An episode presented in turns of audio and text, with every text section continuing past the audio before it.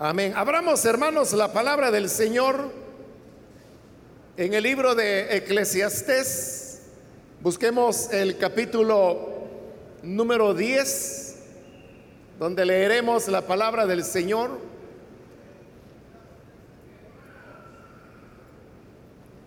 El libro de Eclesiastés se encuentra después del libro de Proverbios y luego allí busca el capítulo número 10, que es donde vamos a leer la palabra del Señor.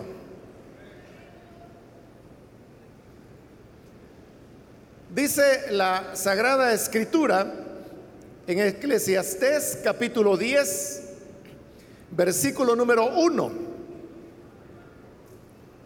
Las moscas muertas hacen heder y dar mal olor al perfume del perfumista.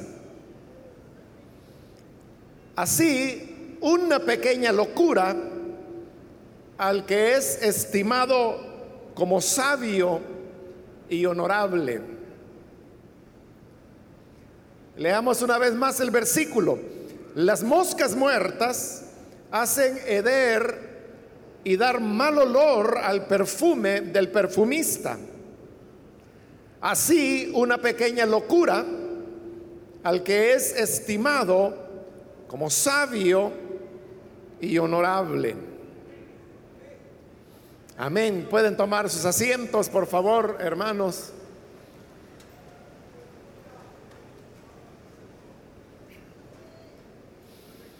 Hermanos, desde hace ya bastantes años, en las encuestas de opinión que se desarrollan en nuestro país, ha venido siendo una constante que la ciudadanía expresa que la institución que más confianza les genera son las iglesias. Normalmente la iglesia católica ocupa el primer lugar en institución que más confianza la gente siente. Y en segundo lugar, aparecen las iglesias evangélicas por una diferencia muy pequeña con la primera.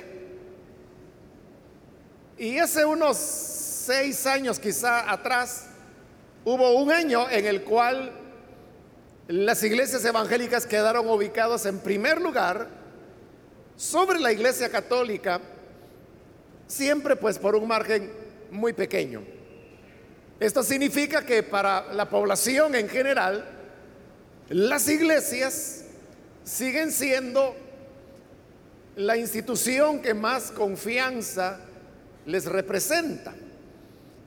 Y en estos estudios, en todos los años, siempre aparece en último lugar los partidos políticos.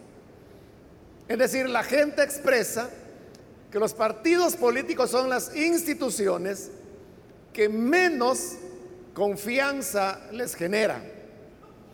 Ahora, esto, hermanos, que, como le digo, desde hace años, es una constante que no ha cambiado en, en, bastantes años, no sabría decirle cuándo, cuánto tiempo, pero más de 10, 15 años por ahí, siempre ha sido esta la norma, el comportamiento.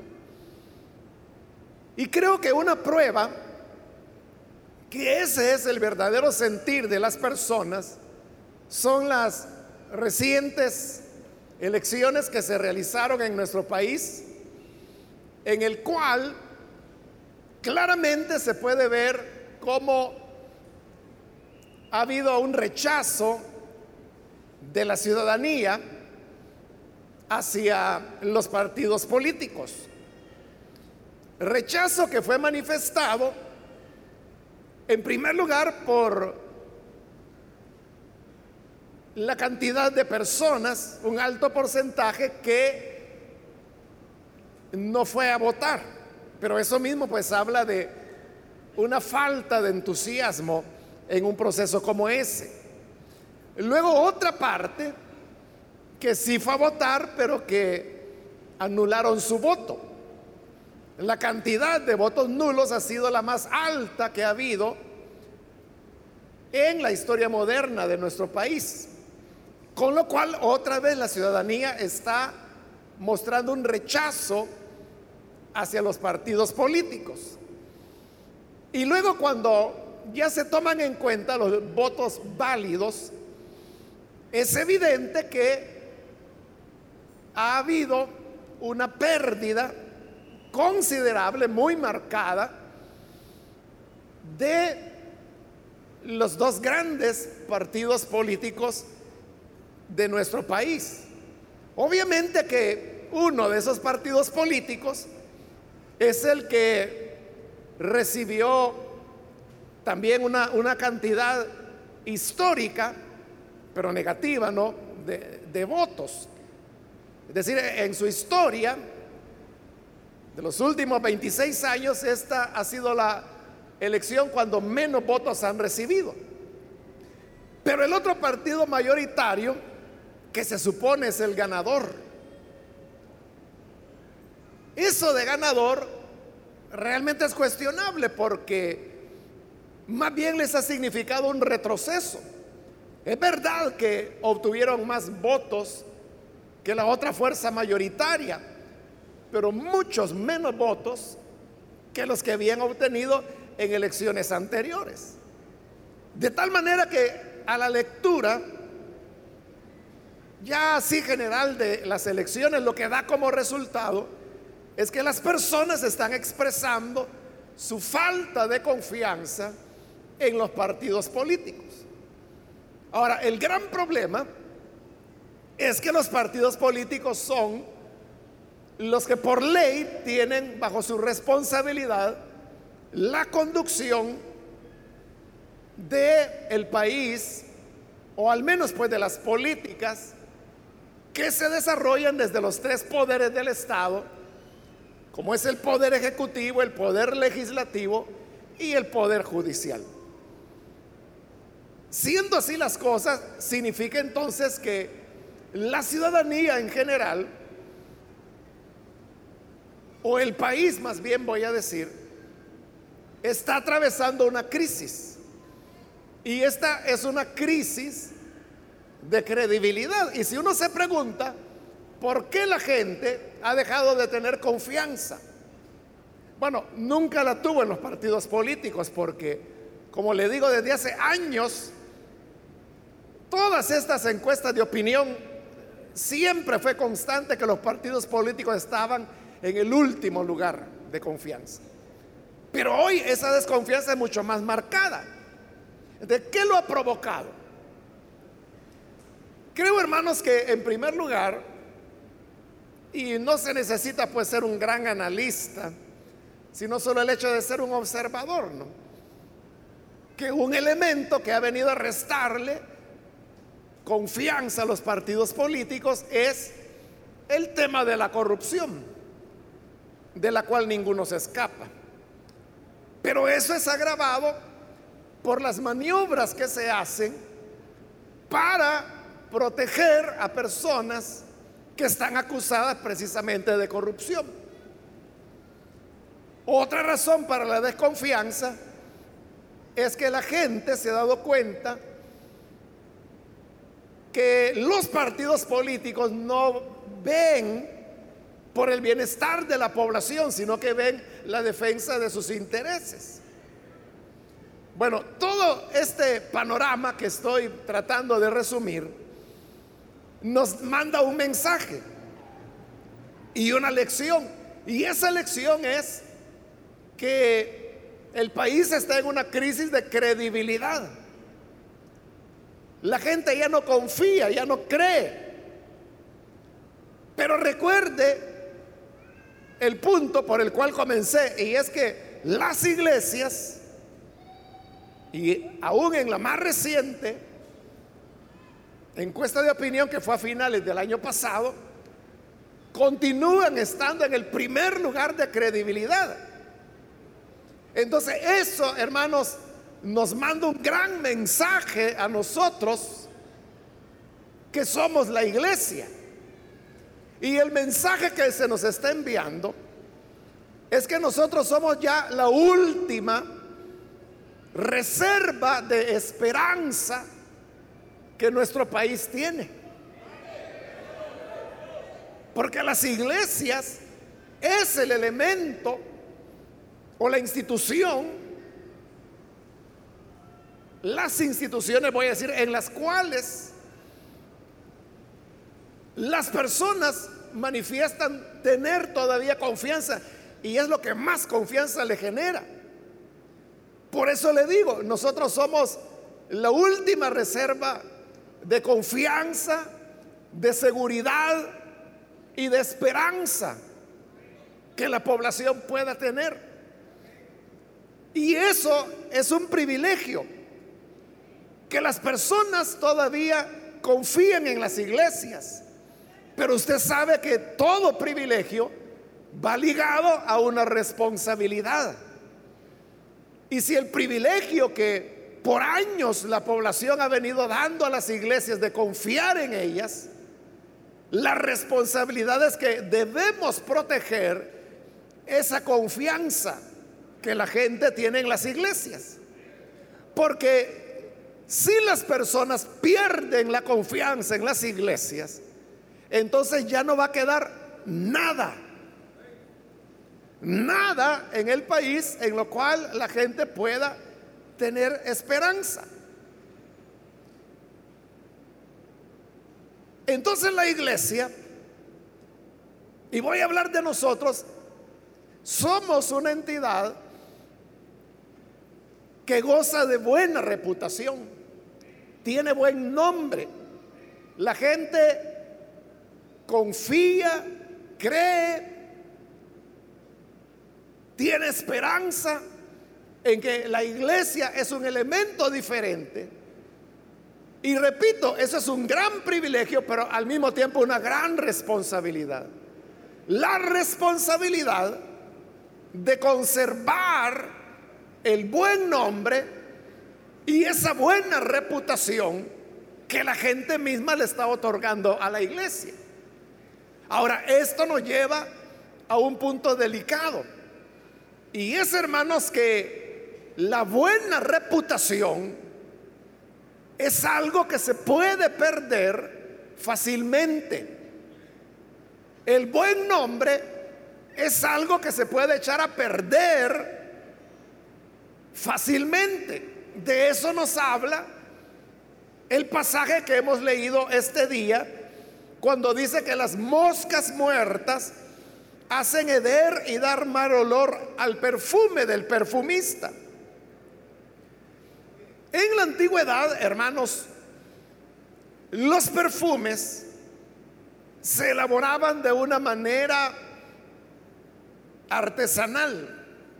No eran los perfumes lo que es en la actualidad, que a través de procesos químicos y de procesos industriales se producen docenas de miles de frascos, de lociones, de perfumes de diferente tipo, y algunos de ellos muy finos, muy caros, pero todos son procesos químicos y procesos industriales que hacen que esos pequeños frascos de perfume lleguen a los almacenes y la gente los pueda consumir. En la antigüedad no era así, sino que era un proceso que se hacía manualmente. ¿Y de dónde se podía sacar perfume? Bueno, de aquellas cosas en la naturaleza que de manera natural tienen perfume. ¿Y qué es lo que tiene un olor agradable en la naturaleza? Bueno, usted ya podrá pensar, y quizá lo primero que salta a su mente, las flores, ¿no? Porque las flores tienen un olor agradable. Y efectivamente las flores era como la materia prima fundamental que los antiguos perfumistas utilizaban para hacer perfume. Pero usted sabe que la cantidad de perfume que se puede extraer de una flor, cualquiera que sea, es mínima. Es mínima. que más bien es la savia que esa flor contiene. Claro, los perfumes podían llevar una mezcla, no solo de flores, sino que también de otras hierbas que tenían buen olor y que al mezclarlas con el aroma de las flores producía un perfume agradable, pero esta era una tarea paciente que tomaba mucho tiempo y por eso es que los perfumes eran tan caros. Por eso es que cuando la mujer aquella llevó el frasco de perfume, lo rompió y lo derramó en la cabeza del Señor Jesús, Judas inmediatamente la criticó y dijo, ¿para qué este desperdicio? Si con ese perfume, si lo hubiéramos vendido, hubiéramos podido ganar más de 300 denarios y darlo a los pobres. Entonces Judas hizo un cálculo del valor que ese perfume podía haber tenido. Y 300 denarios, estamos hablando hermanos que es casi el salario de casi un año de una persona. Eso, hermanos, en la actualidad representaría, aún teniendo el salario mínimo, miles de dólares. Eso es lo que costaba el perfume que la mujer derramó sobre el Señor Jesús. ¿De por qué era tan caro? Porque el proceso era artesanal y tomaba mucho tiempo. Pero había un problema y es que el perfumista podía tener ya cierta cantidad en un depósito pequeño de perfume y que eso le había tomado a lo mejor dos meses en juntar esa cantidad. Pero hemos dicho que los perfumes eran hechos en base a las flores y a hierbas. Ese aroma no solamente es agradable para los seres humanos, sino también para los animales, para los insectos y entre ellos las moscas, que se alimentan precisamente de las mieles o de las flores o de las frutas. De cuando las moscas percibían el olor, sobre todo que estaba concentrado en el perfume, eran atraídas y cuando la mosca era traída por querer ella beber del perfume que para ella era néctar, y eso era en realidad néctar de flores, la mosca podía quedar atrapada en el perfume y ahogarse. Y cuando el perfumista venía para continuar su trabajo, encontraba que en el perfume que había estado trabajando por meses, ahora hay una mosca muerta. Bueno, nosotros quizás lo que haríamos es sacar la mosca y seguir con el perfume. Pero la cuestión es que esa mosca muerta echaba a perder el equilibrio del perfume. Y es lo que dice, lo que hemos leído, que las moscas muertas hacen heder y dar mal olor a los perfumes. La nueva versión internacional dice, las moscas muertas apestan. Esa mosca muerta hacía que el perfume, que era perfume, apestara, entonces lo echaba a perder. Y todo el trabajo que ese perfumista había invertido en lograr esa cantidad se echaba a perder por un descuido. De igual manera, dice el versículo, una pequeña locura al que es estimado como sabio y honorable. Es decir, la persona a quien todos lo consideran, esta es una persona sabia, es una persona honorable, es decir, es una persona recta, íntegra una locura que esa persona haga y se echa a perder, igual que el perfume, por una mosca que por descuido cayó allí, por no dejar tapado el depósito. Entonces, aunque aquí está hablando de una persona, lo vamos a aplicar a la iglesia. la iglesia en las condiciones que describíamos al principio es considerada por la sociedad como sabia. Ven a la iglesia como honorable. Es verdad, hermanos, que hay gente que normalmente hablan en ignorancia, ¿no? Y que andan diciendo, no, las iglesias son borregos, que los pastores los jalan de aquí para allá, les sacan el dinero. Hay gente que se expresa muy mal de la iglesia. Pero esa gente realmente son muy pocas. Lo que pasa es que hacen mucho ruido. Hacen mucho ruido. Y nosotros, ¿verdad? Que les ponemos atención. Pero la generalidad de la gente, la generalidad de los ciudadanos de nuestro país, ellos dicen que la iglesia es la institución en la cual más confían. Entonces, para ellos las iglesias son honorables, son sabias. Y ahí le decía yo, eso es una gran responsabilidad de nosotros que debemos proteger la reputación, esa honorabilidad que no somos nosotros las que decimos que la tenemos. O sea, porque no, no, somos nosotros los que decimos, mire, nosotros somos honorables, nosotros somos rectos, nosotros somos diferentes. No, no. Es la gente la que nos ve así. Pero toda esa honorabilidad, como dice ahí el pasaje, por una locura se puede echar a perder. Y ahí la responsabilidad que nosotros tenemos de no cometer locuras. Claro, todos, hermanos, tenemos una un nivel, voy a decir, de responsabilidad en esto. O sea, los pastores tenemos un nivel de responsabilidad importante. Pero luego los que son autoridades dentro de la iglesia también tienen una responsabilidad importante. Y uno podría ir pasando, en el caso de nuestra iglesia, o sea, por toda la escala, hasta llegar a los líderes, anfitriones, miembros de célula y aún aquellos que ni siquiera participan en eso.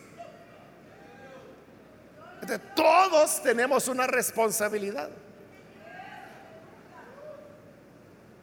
¿Cómo podemos hacer entonces para proteger la buena reputación que la iglesia tiene? En primer lugar, hermanos, tenemos que ser congruentes.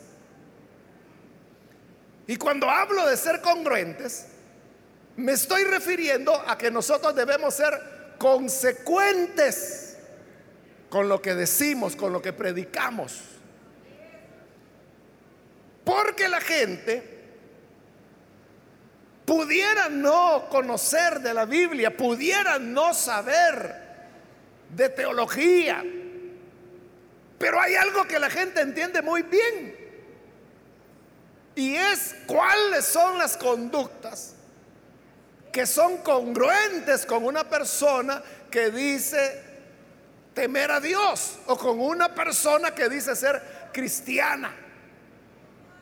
Cuando hablamos de una persona cristiana, yo le diría, ¿cómo usted imagina que un cristiano es? ah, bueno, si es un cristiano, tendrá que ser una persona que no roba, tendrá que ser una persona honesta, tendrá que ser una persona que no anda odiando a las demás personas. Todos tenemos una imagen. Y e, es una imagen que no está equivocada, es correcta, así es. De cuando hablo de congruencia, es que si nos decimos creyentes, entonces podamos actuar como lo que es esa imagen de cristianismo que todas las personas tienen y para lo cual le digo, no se necesita ni leer la Biblia ni ser teólogo. O sea, la persona sabe cuándo es, hay, algo es congruente o incongruente. Entonces yo le pregunto, la vida de cada uno de nosotros, que somos responsables de cuidar la buena reputación que la iglesia tiene como honorable delante de la sociedad.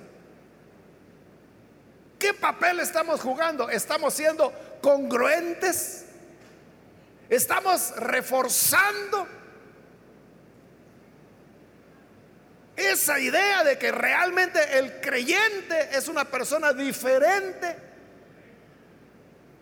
¿O por el contrario, estamos dando signos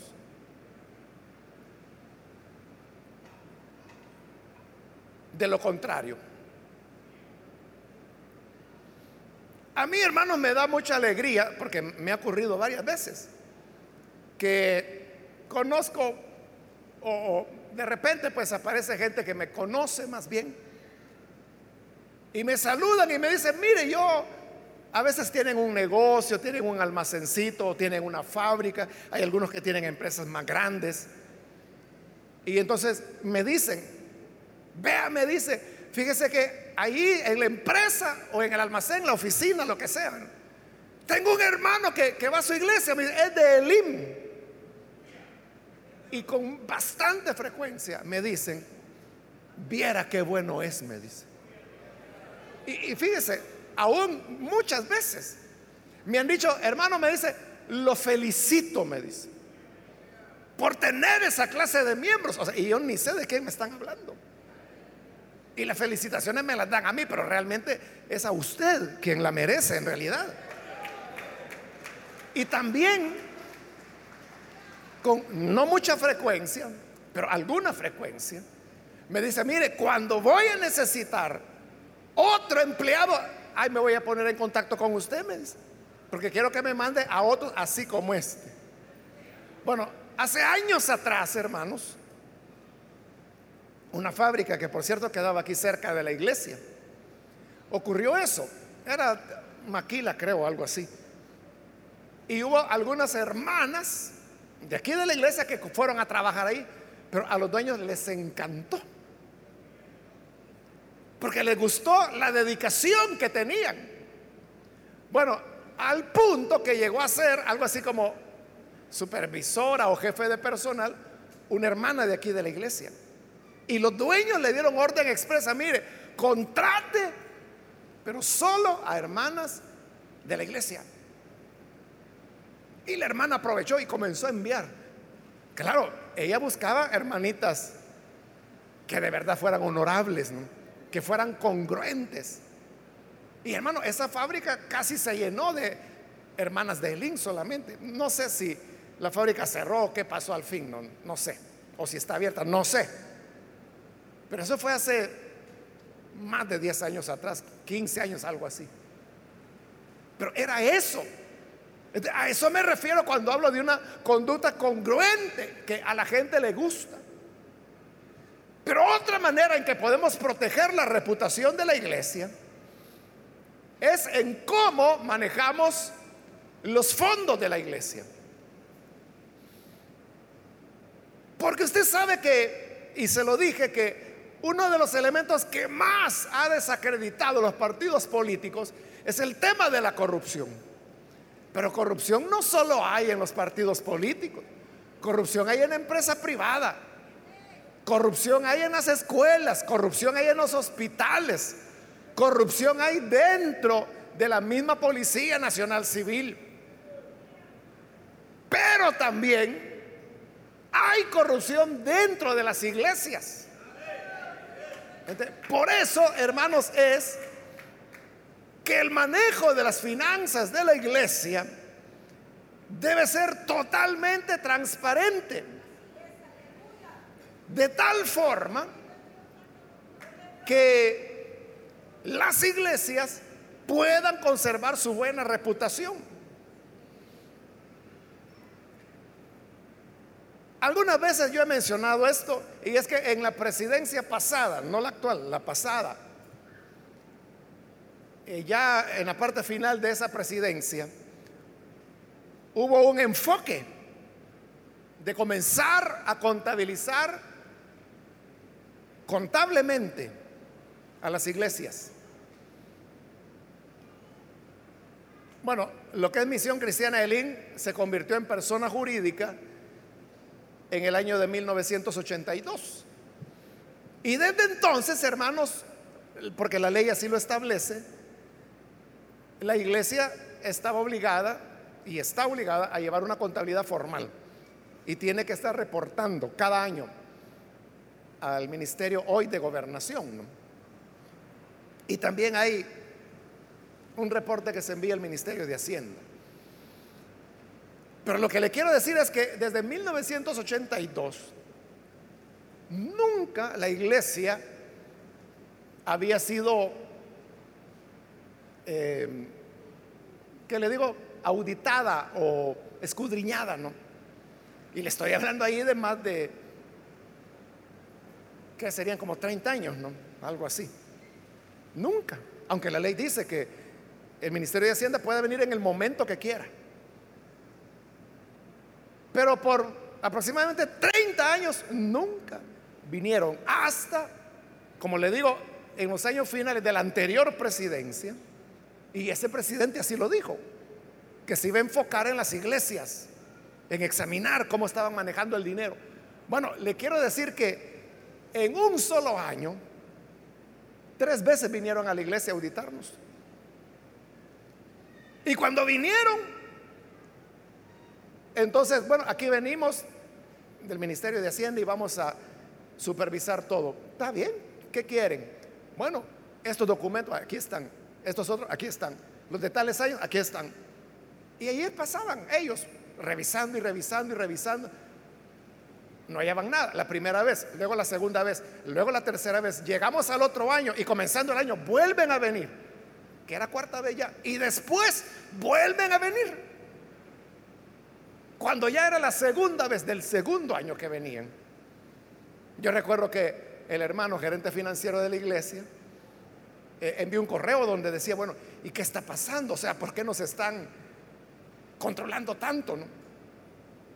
Y los ancianos le respondieron, le dijeron, hermano, tranquilo, le dijo, si nosotros no tenemos nada que ocultar, lo que le pidan, muéstreselos.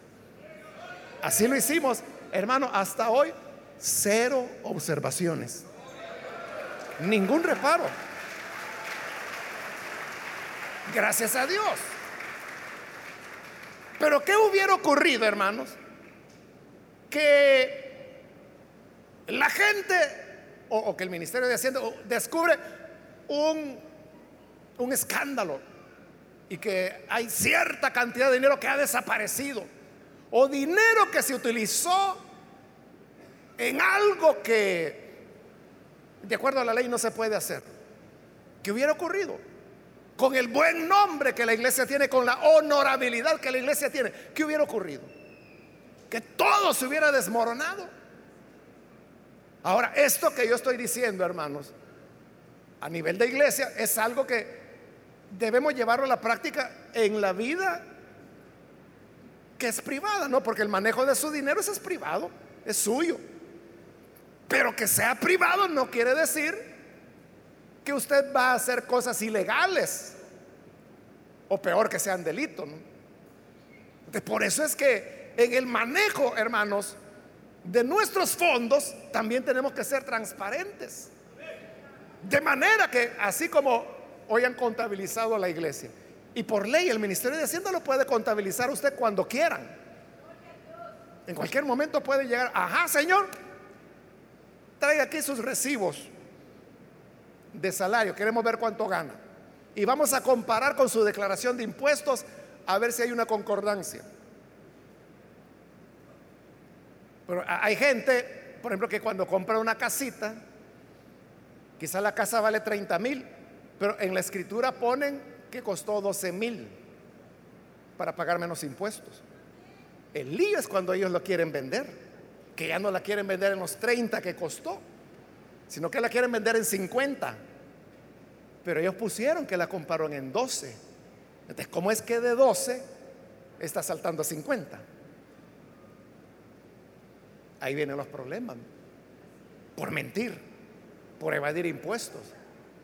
Mejor, hermanos, hacer las cosas conforme a la ley. ¿Por qué?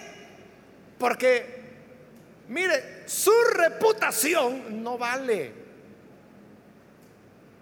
¿Qué le digo? 300, 400 dólares que se va a ahorrar. Más va a perder si hace algo indebido.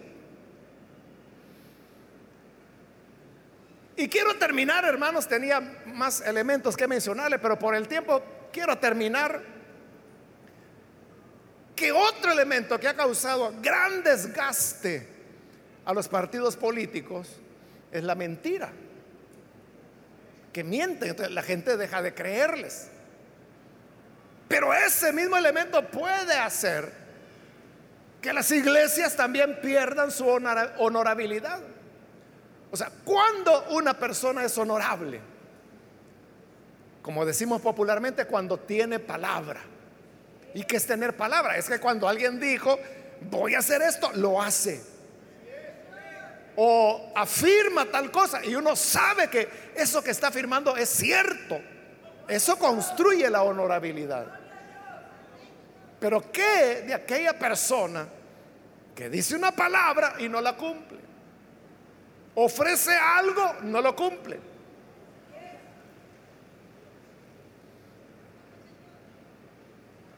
Entonces la iglesia puede perder su honorabilidad si comienza a fallar a su palabra.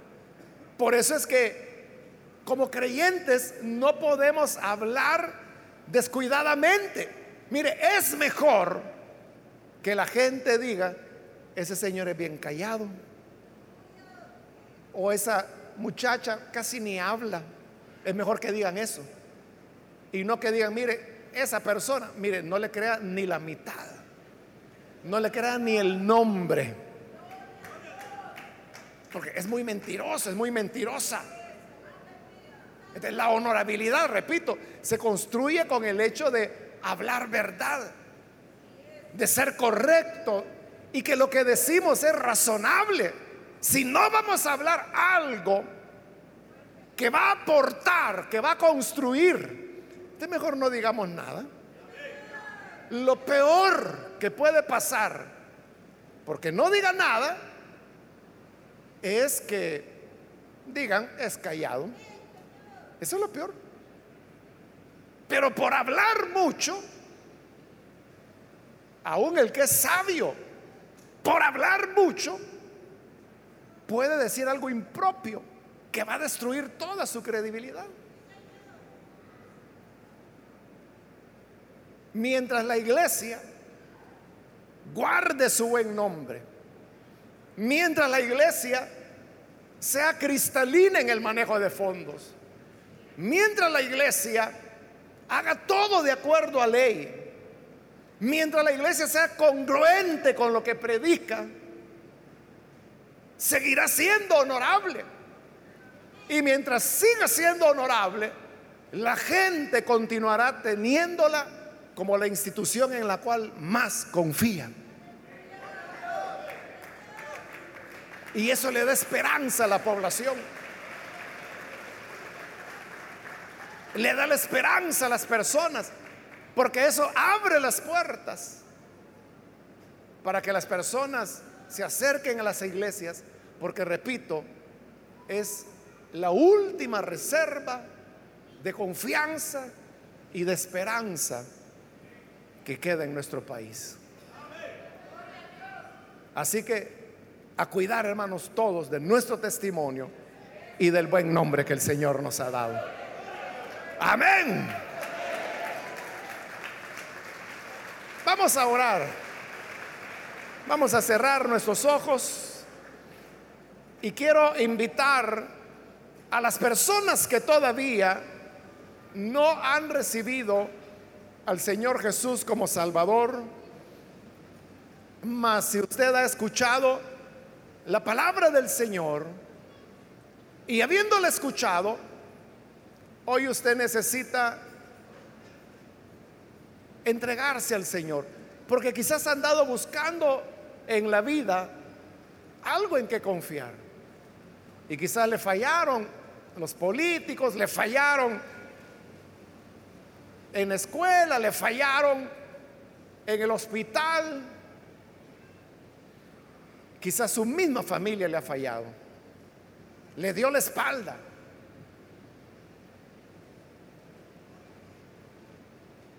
Pero quiero decirle que Dios es tan bueno que sigue preservando a la iglesia y el buen nombre que la iglesia tiene.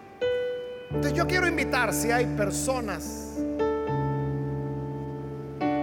que hoy necesitan venir y creer al Señor.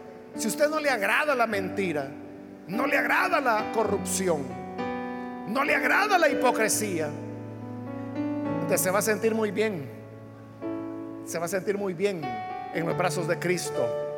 Por eso, ¿quiere usted venir al buen Salvador? Yo le invito para que en el lugar donde está, se ponga en pie si desea recibir al Hijo de Dios y vamos a orar por usted. Cualquier amigo o amiga que por primera vez necesita venir al buen Salvador, póngase en pie. Vamos a orar por usted. Cualquier amigo, amiga que hoy escucha la palabra de Dios, póngase en pie. Venga, vamos a orar. Hoy es un buen día, un buen momento en el cual usted puede recibir al Hijo de Dios. ¿Hay alguna persona? Póngase en pie. O si hay algún hermano que se alejó del Señor. Al alejarse, quizás destruyó toda una reputación que usted había venido construyendo, quizá por años. Y como dice la escritura, por una locura, por una locura, se echa a perder. ¿Quiere reconciliarse?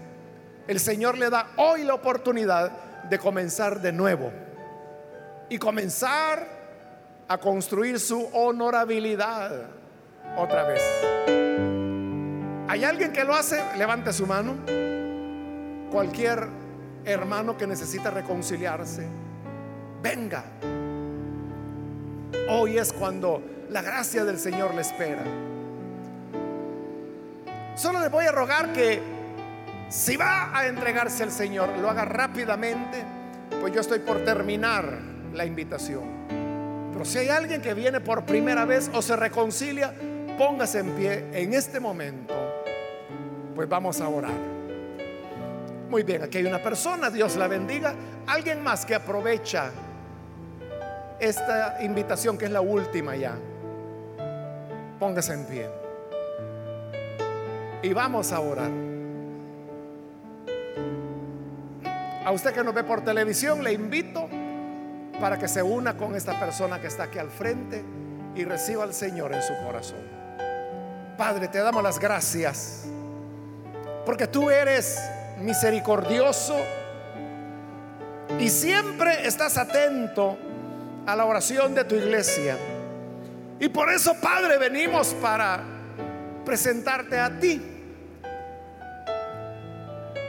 a esta persona, como también a aquellos que a través de televisión, de radio o de internet están abriendo sus corazones.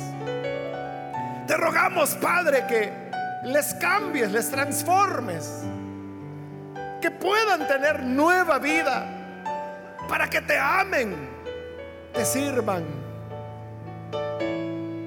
Y ayúdanos a preservar nuestro buen nombre, a proteger la honorabilidad, siendo congruentes, siendo honestos hablando verdad, siendo coherentes con el mensaje que anunciamos. Te rogamos, Padre, que en tu bondad así lo hagas por Jesucristo nuestro Salvador. Amén. Amén. Gloria a Dios.